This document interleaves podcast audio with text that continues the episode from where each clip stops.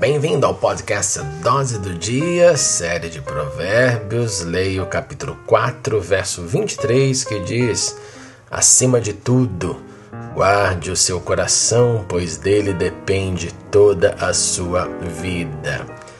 Nós guardamos memórias, lembranças, fantasmas, tragédias, traumas, tramas no nosso emocional, na nossa mente, e essas lembranças, estes eventos, eles podem gerar bons sintomas ou podem gerar verdadeiras tristezas e agonias.